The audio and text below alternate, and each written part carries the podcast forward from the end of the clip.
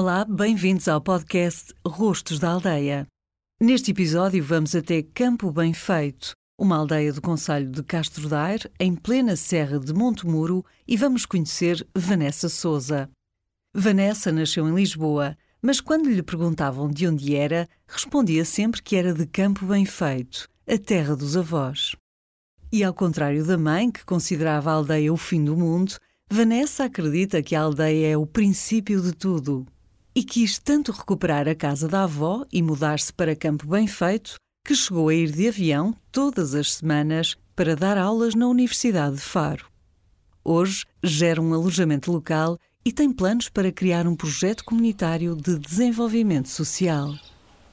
Eu acabei a minha licenciatura em Sociologia e Planeamento precisamente em, em Grândola. Eu gostava muito da área de planeamento de, do, do desenvolvimento, tudo sobre as questões de desenvolvimento social, exclusão social. Circunstâncias da vida, uh, fui viver para o Algarve e uhum. fui para lá desde 2003. Estive a viver em São Brás de Alportel durante muito tempo. Depois fui para, hum, fui para Faro e também comecei a fazer então no Algarve. Uh, o meu primeiro projeto no Algarve, curiosamente, foi sobre o abandono dos jovens dos espaços rurais naquele caso concreto de Cachopo, e foi isso que foi o tema da minha tese de, de mestrado. Então acabei por fazer mesmo sobre que razões para os jovens abandonarem os, os espaços rurais. Uhum. Um, e, e, foi aí que eu comecei a preocupar mais sobre as políticas e sobre a forma como nós também acabamos por colonizar os espaços rurais com as ideias urbanas e comecei a preocupar muito com estas, com estas questões. Entretanto, uh, tinha aqui isto, começa a ter, lá está, a horta, mudar completamente o sentido e perceber que eu controlo uh, aquilo que, que, consumo, eu controlo uh, a minha economia.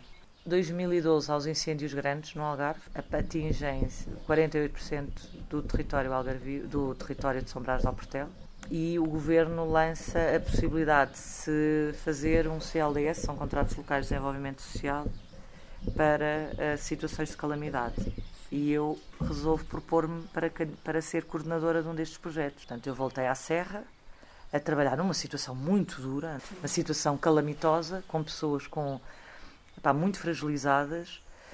E durante aqueles dois anos em que fizemos a intervenção, não só melhorámos as habitações, pronto, que fazia parte, mas principalmente aproximei-me outra vez do, do campo e comecei a trabalhar sobre uma área que já estava a ser muito cara, que era sobre as sementes locais, Sim. que foi uma das coisas que mais se perdeu naquele território.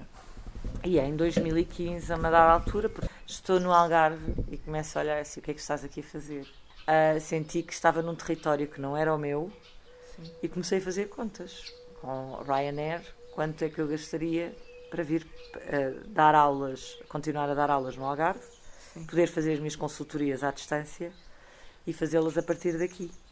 Fiz contas, fiz mesmo contas ao que eu pagava numa casa no Algarve e ao que pagaria por, eh, por viagens pela Ryanair. E comecei a comprar com grande antecedência as viagens, quer dizer, fiz as contas sim, sim. e vi que valia a pena. Claro que do ponto de vista ambiental não era nada ecológico, não é? E depois, início de 2018, já tinha pensado, bem, Vanessa, vamos eh, ter que mudar mesmo de vida.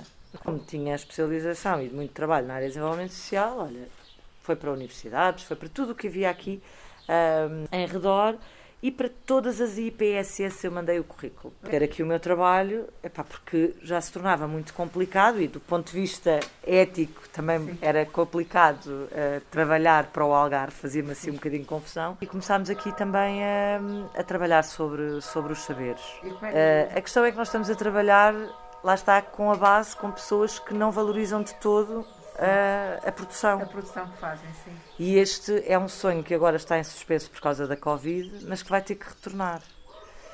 A ideia era criar micronegócios, que as pessoas pudessem, pelo menos, experimentar o seu posto de trabalho ali, mesmo que até pudéssemos ter algum apoio do Estado no início para a criação daquele posto de trabalho, mas criando autonomização que a pessoa depois pudesse comprar aquele seu negócio porque acreditou.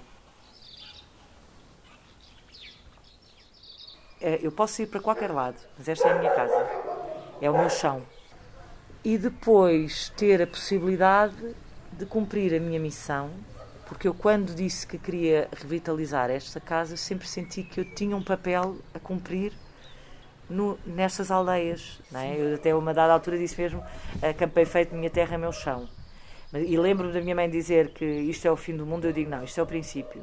Porque é daqui, é destas bases que tudo vem. A cidade não existe sem estas aldeias. A cidade não existe sem estes saberes.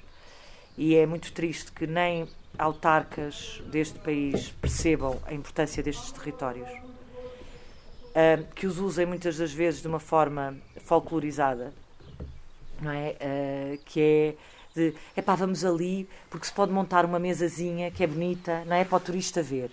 Conheça melhor a história de Vanessa Souza e a história de muitos outros rostos da aldeia em www.rostosdaaldeia.pt.